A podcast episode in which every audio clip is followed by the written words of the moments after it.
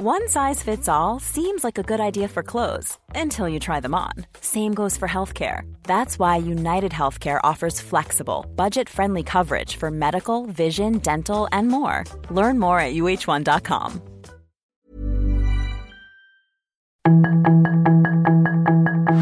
Tarde a tarde, lo que necesitas saber de forma ligera con un tono accesible.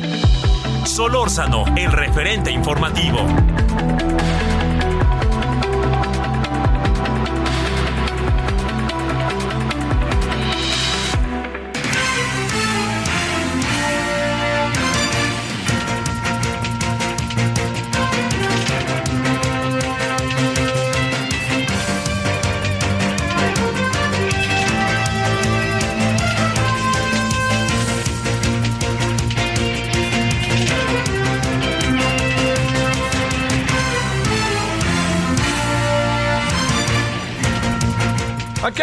Como todos los días, agradeciéndole que nos acompañe 17 con 1 en la hora del centro.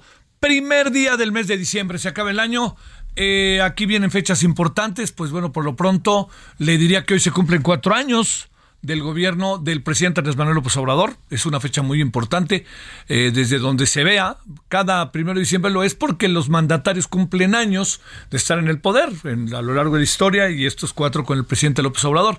Pero también le debo de decir que anteriormente que anteriormente, este, en, eh, eh, digamos que, que a partir del año que entra, del 2024, 2025, sí, el primer día de octubre será cuando sea el aniversario, porque recuerde que va a cambiar la fecha del primero de diciembre al primero de octubre.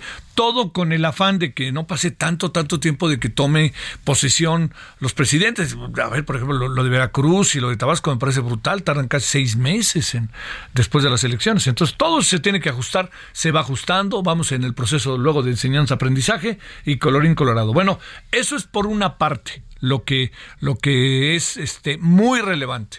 Yo le diría filias, fobias, enojos, virtudes, defectos, cuatro años en el poder del presidente López Obrador. Y yo creo que en algunos casos habrá, habrá quien diga que se han pasado lentamente y en otros ya se va volando, ¿no? Pero de cualquier manera empiezan a suceder cosas que uno no puede ir perdiendo de vista en función de lo que, de lo que viene sucediendo, ¿no? De lo que está pasando. ¿Qué es lo que le quiero decir? Que hay muchos asuntos que están pendientes, que no se resuelven, hay muchos asuntos en donde nos encontramos muy confrontados, polarizados, este, distanciados. Hay una, eh, digamos, yo creo que algo que no, que por ningún motivo se puede perder de vista es que eh, nuestro país no, no, no es que eh, solamente, que quede claro, solamente el presidente lo haya polarizado. El país venía polarizado. Digo, también tampoco le demos muchas vueltas a las cosas. ¿Cómo es que venía polarizado? Pues usted y yo lo sabemos. Este, la pobreza extrema, la división claramente marcada este, de, de clases sociales, la concentración de mucho en pocos, los pobres cada vez más pobres y más, y los ricos cada vez más ricos y menos. Entonces todo se fue conjuntando de una manera que a mí me parece que debe de, ser considerada, ¿no? Eh, digamos, si veníamos de una división auténtica. ¿Qué es lo que ha pasado? Que en opinión de su servidor, eh, se han agudizado estas divisiones porque han entrado no solamente, no solamente en el problema en el marco económico, sino que, este, eh, le diría, sino que algo que, que me parece así clave es que pues el propio presidente ha sido un factor en lo ideológico y en sus señalamientos. Ha sido, en este sentido, el presidente muy, muy, se ha definido muy claramente, ¿no? En este sentido, yo creo que todos lo, lo hemos visto. Pero, mire, partamos de algo, pues son cuatro años en donde yo le diría, hay muchos pendientes, sí hay muchos. Mañana ahí le vamos a hacer un análisis yo y un poco también en el en lo en este de estos cuatro años. Hoy con Alejandro Ope y mañana haremos ahí un trabajo de ahora sí que le diría yo este lo bueno y lo malo, ¿no? De lo que ha pasado en este sexenio de estos cuatro años. Pero le diría que este eh, algo que a mí me, parece que es eh, muy muy importante es no perder de vista que efectivamente estamos en, un en un inédito no Este, yo, eh, por más, eh, hoy tuvimos un programa en Radio Congreso y bueno, a ninguno de los dos invitados les gustaba el, la administración del presidente López Obrador. Yo les decía, oigan, bueno, pero tenemos aquí toda una serie de cosas, pero luego los argumentos terminan por ser brutalmente contundentes, ¿no? Y, y no hay manera de moverse para un lado o para otro, porque también, pues, hay cosas que están pendientes, punto, muy pendientes. Bueno, a ver, eh, yo le diría que han sido cuatro años, uno, inéditos, dos, que esto es muy importante, con una concentración del poder presidencial como hace mucho, pero mucho tiempo no teníamos, ojo con eso.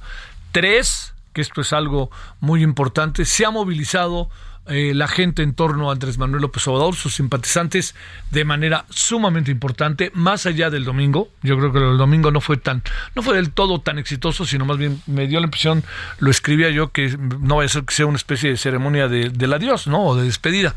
Bueno, todo esto que le, que le, que le planteo es que sí, no se pueden comparar estos cuatro años del presidente López Obrador con los cuatro años de muchos otros presidentes que hemos tenido. Para bien, fundamentalmente, y para mal Así se lo digo. Yo creo que hay cosas que yo valoro mucho de la presente administración, pero no, hay otras que de plano sí me, me, las cuestiono profundamente. Bueno, ese es eh, uno de los asuntos que hoy tenemos. Entonces ya le digo, hoy en la noche nos acercaremos un poco a estos cuatro años. Mañana nos, este, en el programa que tenemos de, de este, en el programa de, en televisión, nos dedicaremos más a detalle, ¿no? De qué ha pasado a lo largo de estos cuatro años. Esto es lo primero. Lo segundo, que me parece importante. La reforma electoral ya pasó, a ver, hay aquí, al rato vamos a hablar con Hugo Concha, pero hay, hay, hay, un terreno, créame, bastante complejo de entender, ¿no? Ahí, ahí le va, mire que estuve en el Senado, a ver, se va, todo indica a presentar la reforma electoral el próximo martes. En la Cámara de Origen, ¿qué quiere decir? La Cámara que determina y que saca la propuesta. Ese es el asunto. Claro que eso se determina por razones propias de las funciones de cada una de las cámaras, tanto del Senado como de la Cámara de, Diputados. Esto es un asunto interno y entonces la Cámara de Diputados es la que en este caso se encarga. El presidente ahí envió, el presidente ahí envió su propuesta. Bueno, punto. Ahora, segundo asunto, que esto es lo que me parece este, importante. Sin embargo, sin embargo, le quiero decir que él eh, se ha convocado, como lo decíamos ayer, a través del diputado Ignacio Mier, quien es el, el, presidente de la Cámara de Diputados, se ha convocado para el 3 de abril del año que entra para discutir lo que se conoce hoy como el Plan B. Usted va a decir que esto está medio raro, ¿no? ¿Qué quiere decir? Pues lo que yo creo que quiere decir es que saben que van a perder el martes y van a presionar, a grillar, a empujar, a todo lo que usted quiera de aquí hasta el próximo 3 de abril y se presume que dentro de las cosas que se están presentando, suscitando, etcétera, etcétera, una de ellas tiene que ver ni más ni menos que con el hecho de que otra vez se abrió el expediente del presidente del PRI, Alejandro Moreno, Alito. Quiere decir que qué? que estamos ante una circunstancia que es como el señor Alejandro Moreno no se subió al barco en favor de la causa de la reforma electoral, ya le abrieron el expediente de nuevo y ahí te voy con todo o qué? Es un asunto, hay que estar en la mesa, muy difícil de saber, aunque hay una gran cantidad de especulaciones sobre ello. Ya lo vamos a platicar en un ratito, si le parece, con el señor, este, con el doctor Hugo Concha, ¿no? Del, de Jurídicas de la UNAM. Bueno, esos dos asuntos han hoy acaparado la atención, los cuatro años de gobierno del presidente y, por otra parte, eh, todo lo que está suscitándose con la reforma electoral. Hay otros asuntos que también le, confieso que, son importantes. Em, el, periodismo escrito, la, prensa escrita, cada vez está pasando por, por situaciones, este, yo le diría, más complejas, ¿no? Cómo hacerle para, para, para mantener un periódico hoy en día, ¿no? Yo tengo mucho tiempo trabajando en el periódico La Razón y La Razón uno sabe que ahí va, ahí va, ahí va, más o menos, ahí va, se va defendiendo. Eh, el Heraldo, ahí va, se va defendiendo. Toma en cuenta que el Heraldo además forma parte de un sistema de medios de comunicación que es muy importante. En algunos casos, siendo, se lo debo decir, este, yo soy en esto muy cuidadoso, eh, el vía Comscore en el mes de octubre de este año del 22, le quiero decir que eh, dicen que es el grupo digital de medios digitales más grande de México con un alcance de 24.8. Ojo con eso. Eh, y le estoy hablando que es el grupo de medios digitales por ahora, porque a ver que estas, cosas llegan, luego cambian, eh, empieza a jalar mucho una este otro portal, se pone de moda, en fin, lo que usted quiera, pero le quiero decir que esto que, le digo está en que Comscore hoy coloca en octubre del 22 de esta manera Heraldo Media Group. Y esto es algo que es importante. Pero también hay otra cosa de la cual vamos a hablar un ratito. No me adelanto demasiado. Pero hoy se publicó el número 2000 de, eh, del periódico El Heraldo. Está bien, ¿no?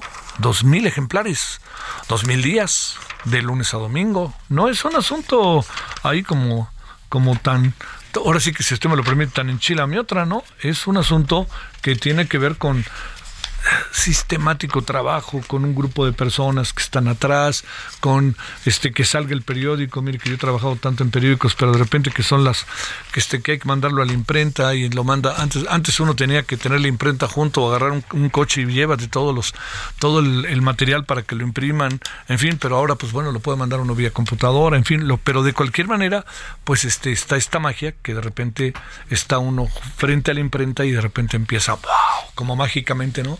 Así a salir las planas de los periódicos, este, además con un olor muy particular que tiene el papel periódico. Bueno, le cuento que hoy hay dos mil ejemplares y yo como parte del grupo, primero felicito muchísimo a los que hacen el periódico, ¿eh? Porque yo sé más o menos cómo funciona eso y luego de repente si pasa algo a las 12 de la noche, cómo fregados lo hacemos para que no se me vaya, ¿no? Si está uno en televisión o en radio, pues abre la estación y vámonos. Pero aquí, como le hace uno, para tener la, para que pueda uno atrapar al día siguiente al lector, ¿no? Y que el lector sepa que uno no se le va nada, ¿no? Y no se le pela nada. Pero bueno, por lo pronto hoy este Heraldo, yo recuerdo, yo le confieso que el Heraldo de ahora me gusta mucho más que el Heraldo de antes. Yo sé que lo que voy a decir. ¿Sabe por qué? Porque si bien el Heraldo de los 60 fue un periódico que fue revolucionó visualmente, fue un periódico primero a color, que no había periódicos a color, imagínense. Yo sé que muchos jóvenes han de decir, qué? Sí, no había color. Luego, segundo, tenía una dinámica muy interesante, mucho, muy interesante en el proceso de eh, en el proceso de todo lo que tiene que ver con los espacios en el diario. Se desplegaba el diario, ¿no? Y recuerdo también que tuvo muchas novedades.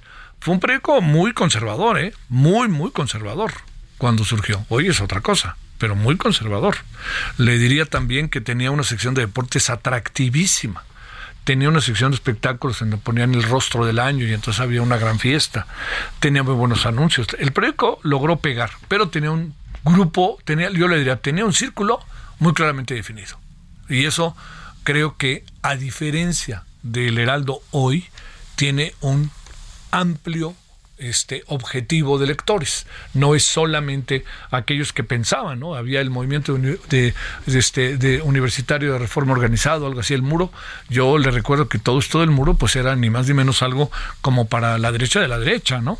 Y yo le diría que pensar en que alguien pudiera escribir con una tendencia diferente, no. Y el tiempo pasó y el tiempo trascendió y estamos hoy ante otra cosa, ¿no? Y esa otra cosa ante la, que estamos tiene al, impreso del Heraldo, pues en una pluralidad. Y eso, no se puede vivir sin ella, pero hay que tener convicción para ella, ¿no? Así de fácil. Una cosa es que uno lo haga a fuerza y otra cosa es que tenga convicción para hacerlo. Bueno, pues ya están los 2000, eh, las 2000 historias contadas y yo le mando en verdad muchas felicitaciones a todos mis compañeros, compañeros, compañeros, compañeros que están en el Heraldo impreso, que este que ahí está el periódico, dos mil ejemplares, dos mil días, dos mil historias contadas son dos mil días, que pues es un rato, ¿no? Y empieza a crecer y a crecer porque además aquí la gran ventaja del impreso es que está unido a todo un proyecto que tiene radio, televisión y digital. Entonces, este medios en esta red, etcétera, y eso créame que sí es sumamente importante. Así que bueno, pues eh, más que estemos de plácemes al ratito le vamos a contar algo más sobre ello, o le diría yo las tripas de todo esto, si le parece, pues este aquí andamos. Eh, ay, chicos, sustote que se llevó España, ¿eh? Si no es que le mete 7-0 a Costa Rica, estaría fuera, ¿eh? O sea, una, perdón, una victoria de 2-0 a Costa Rica, 2-1 o algo así, lo tendría fuera, pero bueno, pasó y pasó. Y le diría algo más, que este, Alemania volvió a quedar fuera en la primera ronda. Esto quiere decir que la gran victoria de México contra Alemania en el Mundial de Rusia hay que saberla valorar. Alemania está en una transición.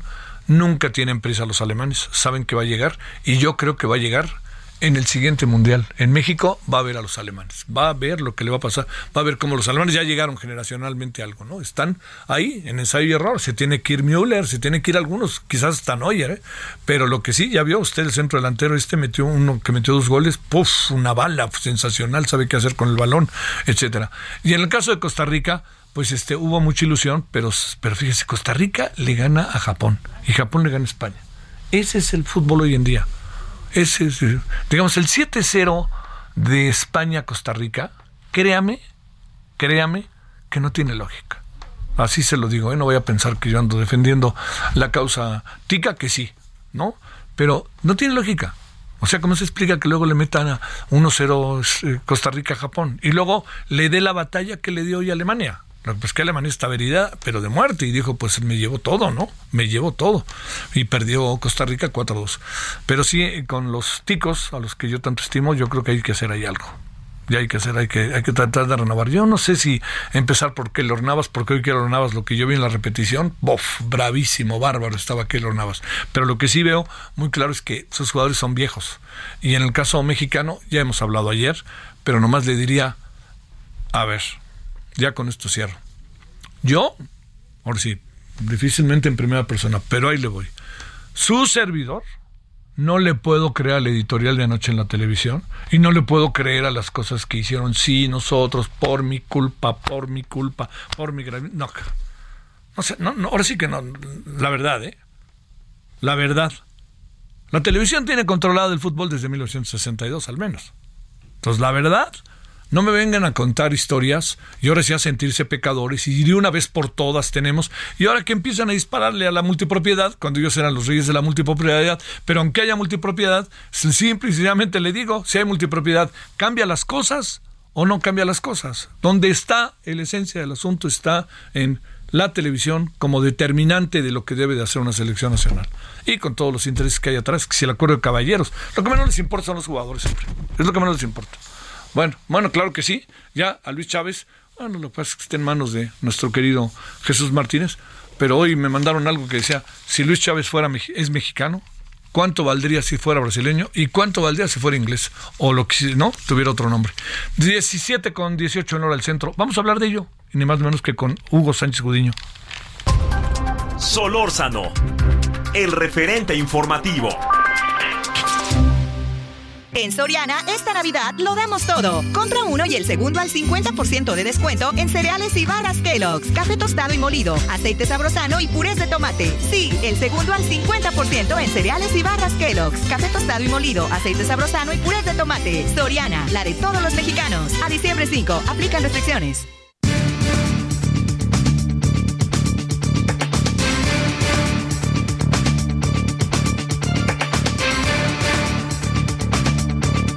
Andamos entonces con el maestro, investigador de la UNAM, Hugo Sánchez Judiño de la UNAM FES Aragón, especialista en temas, pues yo le diría de socioculturales, ¿no? Entre ellos el fútbol.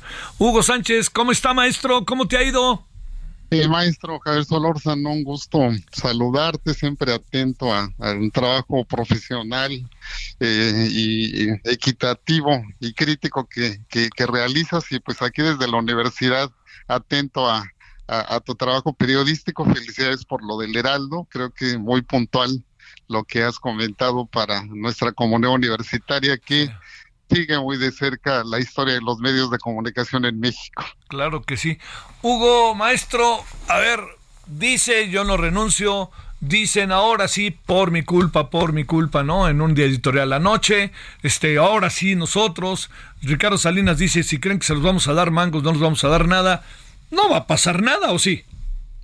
No, yo creo que no va a pasar nada. Esto, como decía el gran eh, filósofo francés del 68, por cierto, eh, entusiasta del, del Paris Saint-Germain, el gran eh, Jean-Paul Sartre, es un problema existencialista, ¿no? De las, de las televisoras, es un, problema existencialista de conciencia, así como decía Jean Paul, el infierno eh, es un problema de sus propios infiernos, ¿no? Eh, creo yo que eh, lo que sí hoy lo que manda a, la televisión, a las redes, a estas industrias del entretenimiento es el rating. Yo creo que este dato duro y, complejo que dan de que el partido de México con Argentina lo vieron 40 millones de mexicanos es así preocupante y si ya el, partido de ayer eh, yo creo que lo vieron más de 40 millones, pues eh, hasta la televisión tiembla el enojo, la ira y, las redes sociales que están que arden justamente en contra de las televisoras. Yo creo que eh, tiene, tienen que salir a decir algo al respecto, pero creerles es muy difícil. ¿Qué, ¿Qué, supones que se tiene, digamos, dos, tres cosas que diría, ¿cómo le hacemos para no ser equipo del montón? Y lo digo con enorme respeto para quienes tienen condiciones económicas, en su fútbol, muy complicadas, a pesar de que tengan muy buenos jugadores. Pero ¿cómo hacerle cuando México es una... Digo, tú ves, tú ves las instalaciones del Atlas, del Guadalajara, fíjate que no tanto del América, pero de los Pumas, de Monterrey, de Tigres, del Santos. Dime de quién más, de Tijuana. Tú ves sus instalaciones y dices, uy, mano, bueno, ve las instalaciones de la UDG para no ir tan lejos, ¿no? Pero ¿qué es lo que pasa?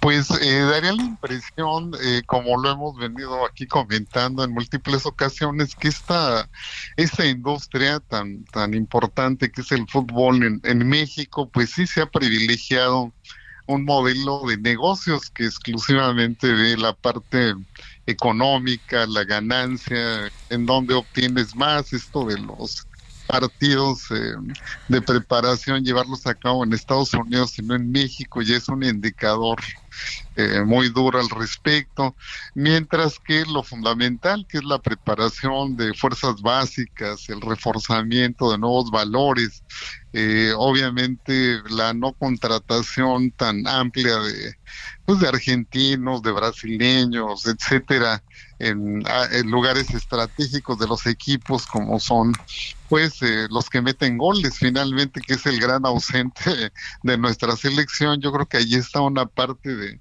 la problemática y bueno, pues eh, insistir en ese diagnóstico, que ya yo creo que tienen un millón de diagnósticos ellos. Pero bueno, insistir en el diagnóstico y bueno, pues en estas dos personalidades que ahorita las redes los están comiendo vivos y que en marzo de este año, cuando hablábamos de, de la cartelización de las barras bravas, de la violencia, igual estos dos personajes estuvieron en, la vitrina mediática, eh, John de Luisa y, y Miquel Arreola, el segundo pues un político más que experto en fútbol y el primero pues un empresario, una persona también más experta en, en su área que en el fútbol y bueno pues creo que eh, ellos eh, tienen tienen, eh, tienen la última palabra, pero bueno, ahorita vemos que su modelo fracasó rotundamente y desde el presidente de la República hasta el ciudadano más anónimo, pues hoy exigen cambios y no sabemos si realmente se puedan llevar a cabo eh, estructural y, radicalmente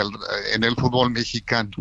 Oye, este, el editorial de ayer y eso hasta parecía, y lo digo con respeto, ¿eh? por quien lo hizo, porque lo leyó o por quien lo participó, este, parecía algo. A ver, muy en breve, dinos algo, tenemos 30 segundos, Hugo.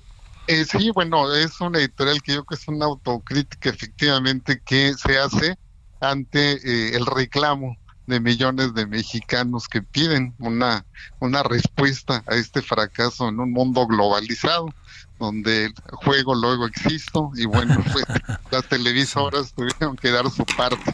Sí, sí, sí. Bueno, te mando un gran saludo, Hugo Sánchez Gudiño. Saludos hasta la UNAM, la FES Aragón. Gracias. Un abrazo, maestro. Hasta luego. Gracias, gracias por tu participación. Bueno, vamos a una pausa. Por cierto, detuvieron al director de obra del colegio Repsamen. Recuerda usted, 19 de septiembre 2017, temblor, 19 menores muertos, 7 adultos muertos. El referente informativo regresa luego de una pausa.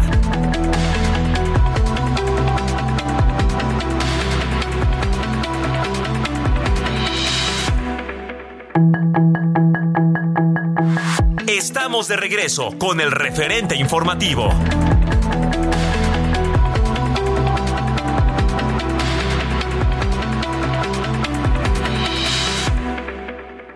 En Soriana, esta Navidad, compra uno y el segundo al 50 I'm Sandra, and I'm just the professional your small business was looking for. But you didn't hire me because you didn't use LinkedIn jobs. LinkedIn has professionals you can't find anywhere else, including those who aren't actively looking for a new job but might be open to the perfect role, like me. In a given month, over 70% of LinkedIn users don't visit other leading job sites. So if you're not looking on LinkedIn, you'll miss out on great candidates like Sandra. Start hiring professionals like a professional. Post your free job on linkedin.com/people today. 30% de descuento en jamones y salchichas Kiro Chimex en paquete y en quesos Oaxaca, Lala, La Villita, Food, Swan y Volcanes. Y 4 packs de leche al pura UHT de un litro a solo 96 pesos. Soriana, la de todos los mexicanos. A diciembre 5, excepto salchichas para azar. Aplica restricciones. En el referente informativo le presentamos información relevante.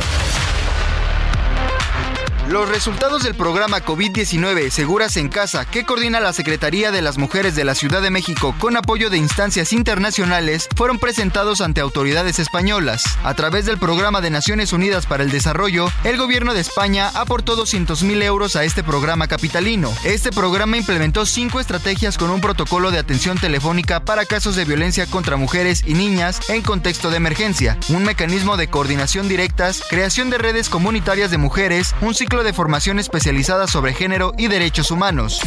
El asesino del general de la Guardia Nacional fue abatido en el enfrentamiento. Remesas registran un nuevo máximo histórico en octubre. Salario mínimo aumentará 20% en 2023. López Obrador viajará a Colombia para replantear las políticas contra el narco en Latinoamérica. Detienen en Oaxaca a Francisco Arturo Pérez, director responsable de obra del Colegio Repsamen. En Soriana, compra uno y el segundo al 50% de descuento en todos los vinos y licores. Y 12 pack de cerveza Tecate, Indio, 2X Lager o Miller Lite a 99 pesos con 200 puntos. Soriana, la de todos los mexicanos. A diciembre 5, excepto vinos Casa Madero, Juguete, Moet, Macallan, Gran Malo y Don Julio. Aplica restricciones, evita el exceso.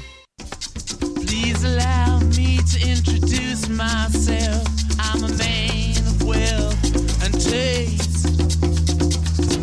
Been around for a long, long year. Stole many a man's soul and faith. I was around when Jesus Christ had his moment of doubt and pain. Made damn sure the pilot washed his hands and sealed his face.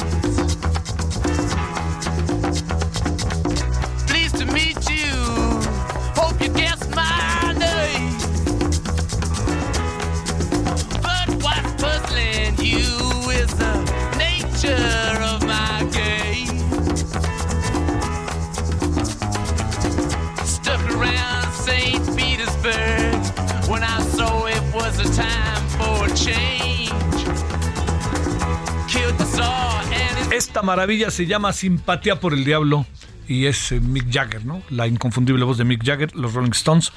Eh, fíjese que el mes de febrero del año que entra, los Rolling tienen planeado lanzar lo que han calificado como su máximo, máximo álbum de éxitos en vivo. Eso está padre, ¿no? Porque siempre ahí oía la multitud, etcétera, ¿no? Pero fíjense que, entre otros, van a bueno, han participado a lo largo de sus conciertos la Lady Gaga, Bruce Springsteen, The Black Eyed Peas, entre muchos otros, ¿eh? Así que habrá que estar atento, ¿no? Supongo que habrá avances y toda esa cosa.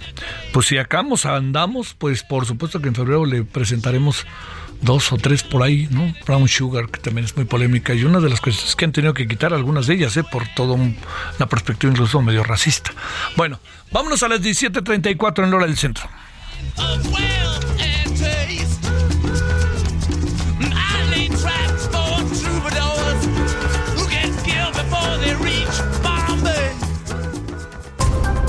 Solórzano, el referente informativo. Bueno, le decíamos al inicio de lo que ha significado este crecimiento ¿no? exponencial del Heraldo. por supuesto, cargados pues también de repente de problemas que no los tiene, ¿no? Pero es un crecimiento exponencial. Y le hemos pedido a Franco Carreño, quien es el director general de Heraldo Media Group, que nos dé unos minutos para que nos diga cómo se ve desde allá arriba y desde acá abajo todo lo que él cotidianamente tiene que tratar. ¿Cómo estás, Franco? Muy buenas tardes. Bien, mi estimado Javier, ¿cómo estás? Muy buenas tardes, saludos a tu, a tu auditorio. Muchas gracias, Franco, que estás por ahí. A ver, ¿te acuerdas cuando salió el primer ejemplar dónde andabas y a qué te fuiste al editorial, a la impresora, a la imprenta o qué hiciste? Sí, no, estuvimos ahí trabajando este hasta tarde en el primer número, ahí nos fuimos ahí a la, a la imprenta y al día siguiente tuviste tú la, la amabilidad de entrevistarme, todavía pues, estás en otra casa editorial. Mira, claro que sí. Que ya estás con nosotros. Gracias. Oye, este, ¿y te acuerdas el titular y todo o qué? Sí, sí, sí, claro que sí, era Pepe Mit, diciendo que este, todavía no pienso. Fíjate, fíjate y mira lo que pasó después. Oye, este, ¿Qué ha sido este crecimiento? A ver, tú siempre has estado cerca de medios, de lo que tiene que ver con este, las, las áreas de comunicación, el crecimiento de radio y televisión.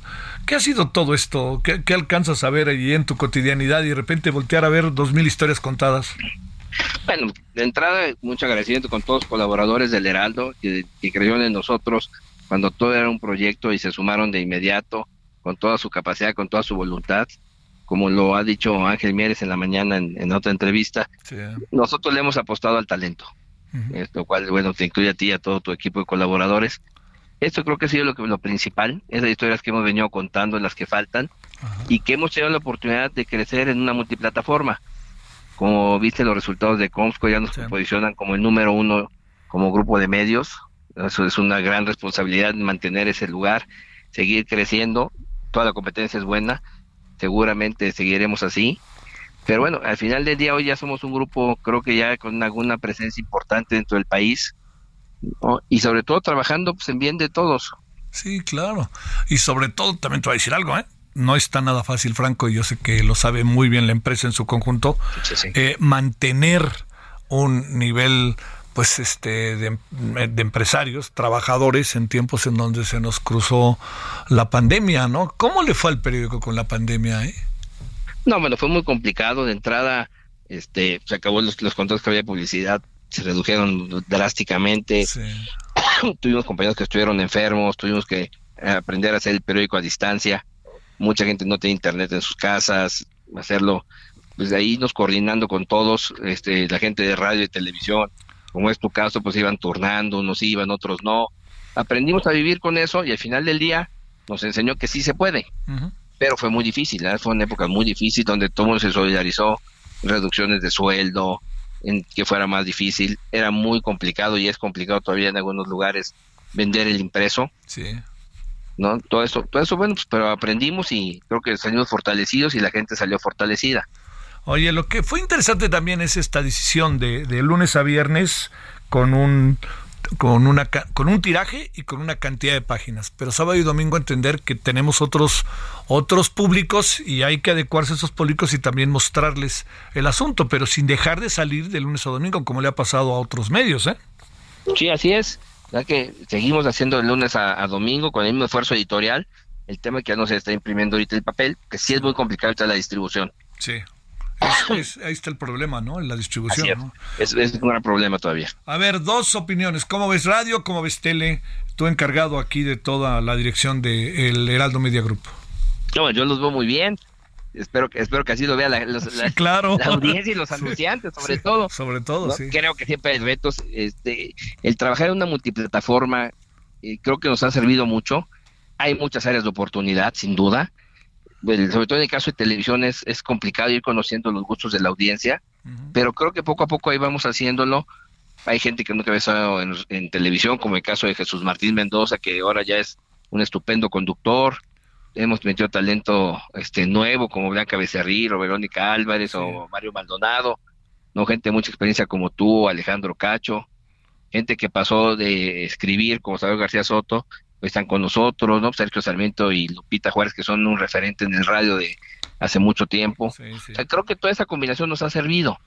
Y ir experimentando en otro tipo de, audiencias, creo que es una, una buena forma de entrarle. Oye, si volviera a empezar todo, ¿harías casi que lo mismo? ¿O ya te has dado cuenta de dos o tres cosas que dices, chimpa, que las hice? Pues yo creo que gastaríamos menos. Sí, claro. en, algunas cosas, sí. Pero básicamente yo creo que haríamos lo mismo, el mismo talento que ha estado con nosotros desde el principio. O sea, yo creo que sí, creo que seguiremos sobre la misma ruta, básicamente. Sí, claro, claro. Hemos pagado, hemos pagado algunas novatadas, pero bueno, Sí, claro, pues es inevitable, ¿no, Franco?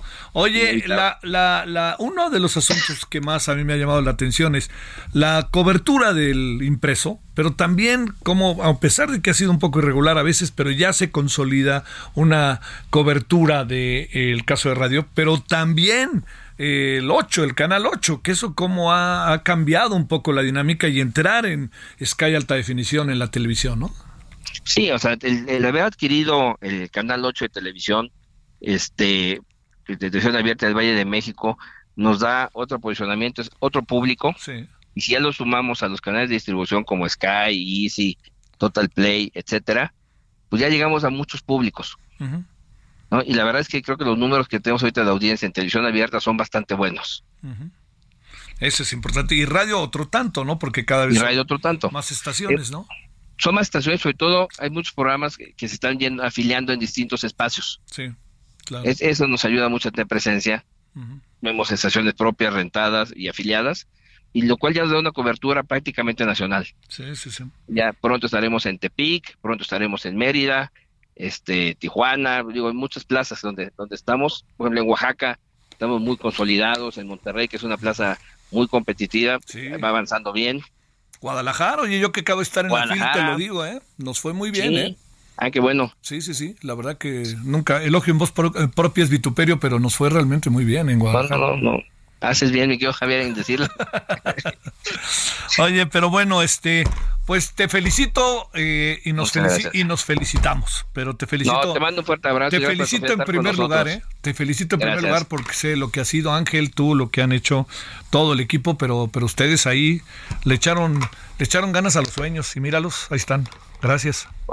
muchas gracias, mi Te un abrazo y gracias por confiar en estar con nosotros y un fuerte abrazo a todo tu auditorio. Te mando un gran abrazo, Franco Carriño, director general de Heraldo Media Group. Gracias, buenas tardes.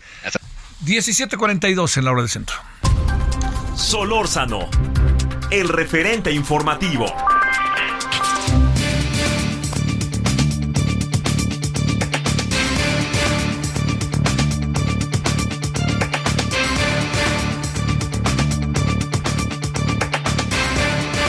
Bueno, aquí andamos, eh, aquí andamos de vuelta.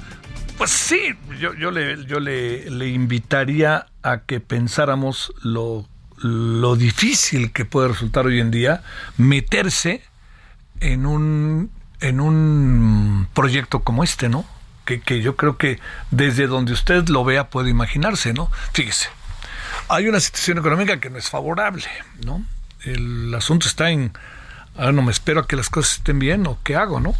Entonces Ángel Mieres ahí yo se lo digo, tomó decisiones que me parecieron de alto riesgo, ¿no? Pero las tomó y eso tiene una empresa que va creciendo, oiga, tampoco uno le va a decir, es que nosotros, no, no, ahí vamos, ahí vamos creciendo, es cuestión de tiempo, hay que seguirle, hay que estar ahí, hay que estar ahí, ahí, ahí, hay que estar todos los días, hay que sacar el impreso, hay que estar los noticieros de radio, los noticieros de tele, hay que estar en el portal, hay que estar con Gastrolab, hay que estar con, la cultura, con este eh, cúpula, hay que estar con todo eso.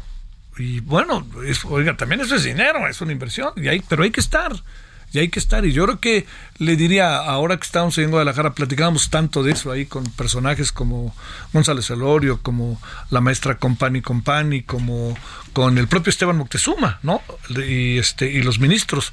Eh, uno, uno tendría que buscar tener la manera de poder, de poder, se lo digo, este, como buscar cómo hacerle, de tener la forma en que eh, pudiera uno tener, pues, detectar el talento que hay en este país, ¿no? Hay un talento verdaderamente fuera de serie en este país. La clave es, lo vamos buscando. Al otro día, un, un, hombre al que yo no le podía dar respuesta, espero dársela algún día, Iba en su bicicleta, yo iba caminando y se paró en la bicicleta y me dijo, oye, tú eres fulano y tal. Le digo, sí, ¿cómo estás? ¿Cómo te ha ido? Y le digo, oye, pues este, déjame decirte que qué gusto, cómo estás, etcétera, etcétera. Y me dice, pues sabes qué, es que yo trabajé aquí y allá y cerraron y ya no podemos trabajar, se cerró la, la, la, la, empresa y mira, aquí está y me manda su currículum y yo digo, bueno, es un currículum fascinante, lo que pasa es que no hay manera ahorita aquí, ¿no? Pero si el señor me hubiera buscado hace, ¿qué? Un año y medio, ¡puf! con todo y pandemia lo hubiera traído, pero ahorita pues estamos en una etapa, de, es decir, estamos en una etapa en donde hay que administrarnos para poder dar el siguiente paso. Pero si uno no se administra, uno tiene que tener un orden también, y usted lo puede imaginar en las empresas, ¿no? Y los medios de comunicación no están exentos de ello, ¿no? Bueno, pues aquí andamos a las 17:45 en la hora del centro y vámonos a otra cosa que se pone buena, va a ver. Hugo Concha, investigador del Instituto de Investigaciones Jurídicas de la UNAM. Querido Hugo, ¿cómo has estado? Qué gusto saludarte siempre. ¿Cómo te ha ido? Siempre me da más gusto a mí, mi querido Javier, oír tu voz y que estés bien y oír todo lo que nos informas. Y muchos saludos a tu auditorio. Muchas gracias. A ver, a ver, a ver, a ver, ahí te va. Este, hoy estuve en el Senado en la mañana, tú dirás, y tuve a Salvador Caro y al señor eh, senador del PAN, Humberto, ¿no? A este, a ver, eh, te pregunto, ¿hay plan con maña con la reforma electoral? de la discutimos el martes y nos vemos el 3 de abril con el plan B o qué hay o qué está pasando? A ver, no sé si viste que ya también hay unas declaraciones de Mier eh, de hace como una hora o algo así, las vi en redes, en donde dice que han sido los medios los que tergiversaron la información y que él no dijo que la reforma se va a posponer hasta el año que entra, sino que más bien puso fecha límite para que sea aprobada a más tardar iniciando el otro periodo. Ah. está, está raro. Yo creo que andan, para variar, mi querido Javier, la impresión que a mí me da, porque pues esto es una, al final del día, una pregunta empírica y no tengo el dato, pero que andan viendo si tienen forma de comprar alguna voluntad o de negociar algo con algún, no voy a decir nombres, con algún miembro de la oposición que le gusta hacer pesas y cortarse el pelo como militar. Y que además tiene una señora una audioteca de su vida. Exactamente. O sea, yo, porque pues esa posibilidad existe, pues ya nos la aplicó una vez y luego además la aplica diciendo que no, que él es otra propuesta. En fin, y como tampoco nos han dado a conocer, y no sé si la tengan, Javier, esto es muy importante decirlo, el famoso plan B Solo se dice plan B, pero nadie nos ha dicho qué quieren hacer en el contenido de esas leyes secundarias, cosa que es rara, porque cuando ya tienen esos proyectos, y ya nos ha pasado este sexenio en muchas ocasiones, pues ya se filtra, se conoce, se sabe que están poniendo. Y ahora o son extremadamente cuidadosos de que nadie sepa y nadie se entere, cosa que realmente me parece raro, o más bien realmente todavía no tienen un proyecto. Porque hacer el proyecto de cambio en ley secundaria tienes de dos caminos o haces cambios, propuestas de cambio, que verdaderamente se ajusten a lo que se puede reglamentar en la ley y no tocar en la Constitución, la verdad de las cosas es que no vas a mover muchas cosas y no van a hacer las cosas que venían en la propuesta del presidente. Y esto hay que decirlo porque, como tú sabes, el artículo 41 constitucional es el artículo que más veces se ha reformado de toda la Constitución y es el más grande. Y lo es porque cada vez que hay una reforma electoral, parte de la negociación entre las distintas fuerzas políticas, de ahí el maestro Waldenberg tiene razón cuando dices que todas han sido de consenso, ¿sí? han sido de consenso y el consenso, entre otras cosas, ha, ha exigido que quede en la Constitución como una forma de garantizar su cumplimiento. Entonces, todo lo que quería el presidente, pues está en la Constitución.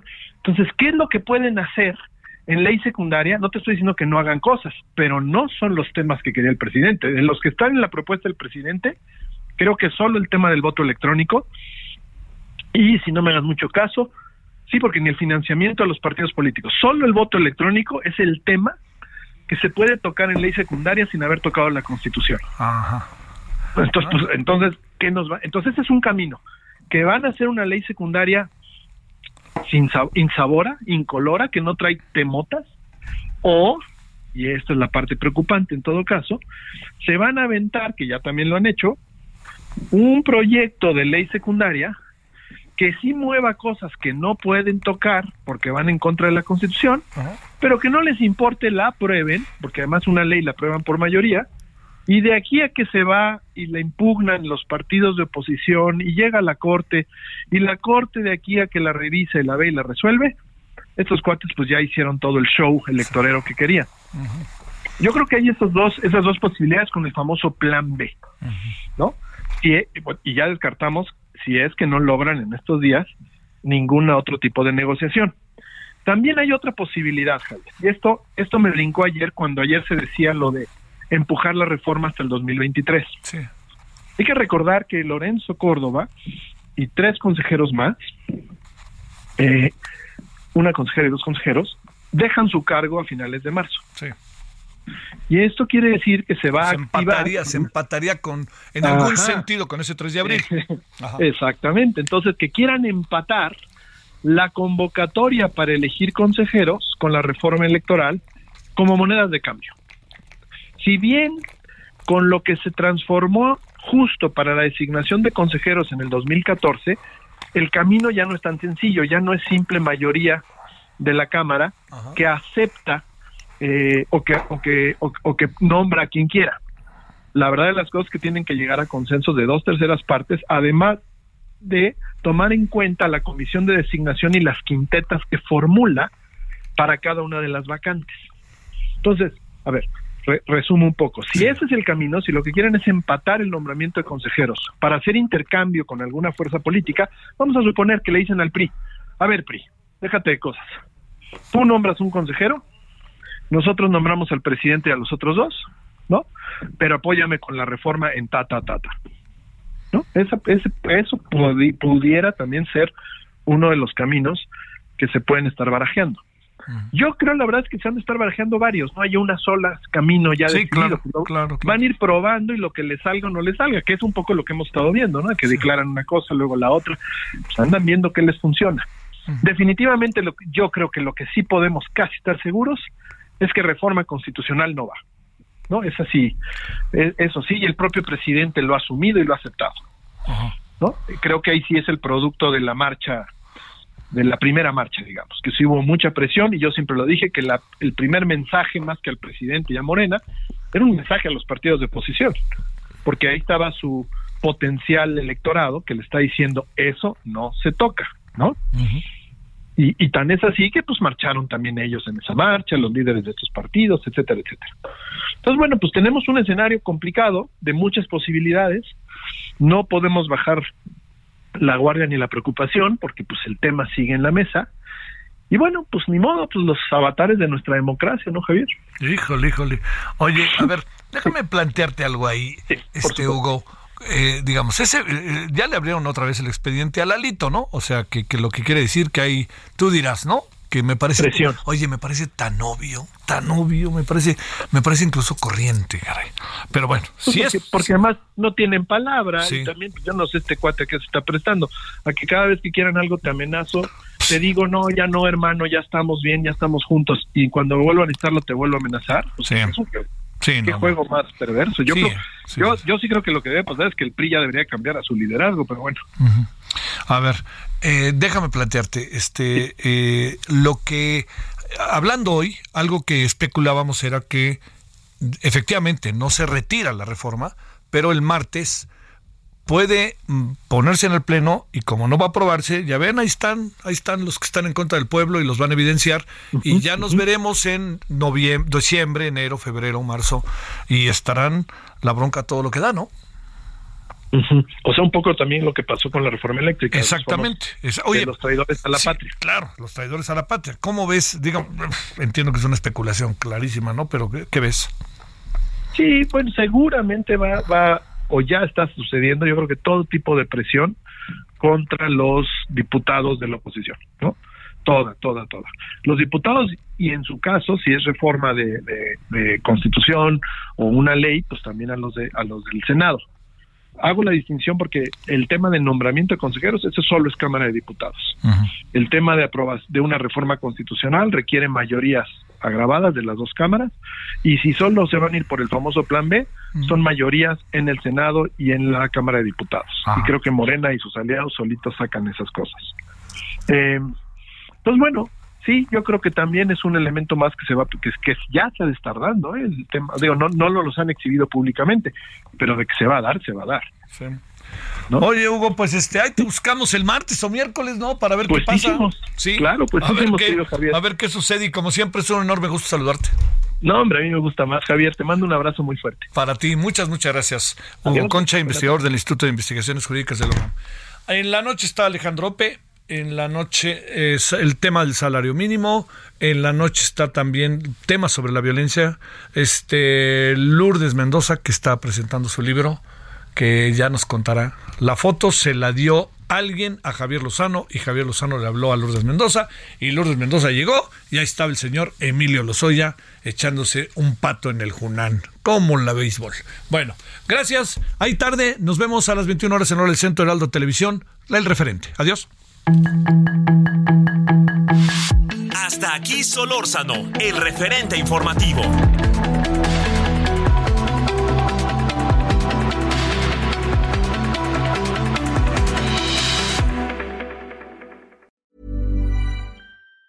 Even on a budget, quality is non-negotiable. That's why Quince is the place to score high-end essentials at 50 to 80% less than similar brands. Get your hands on buttery soft cashmere sweaters from just 60 bucks, Italian leather jackets, and so much more. And the best part about Quince, they exclusively partner with factories committed to safe, ethical, and responsible manufacturing. Elevate your style without the elevated price tag with Quince. Go to quince.com slash upgrade for free shipping and 365-day returns.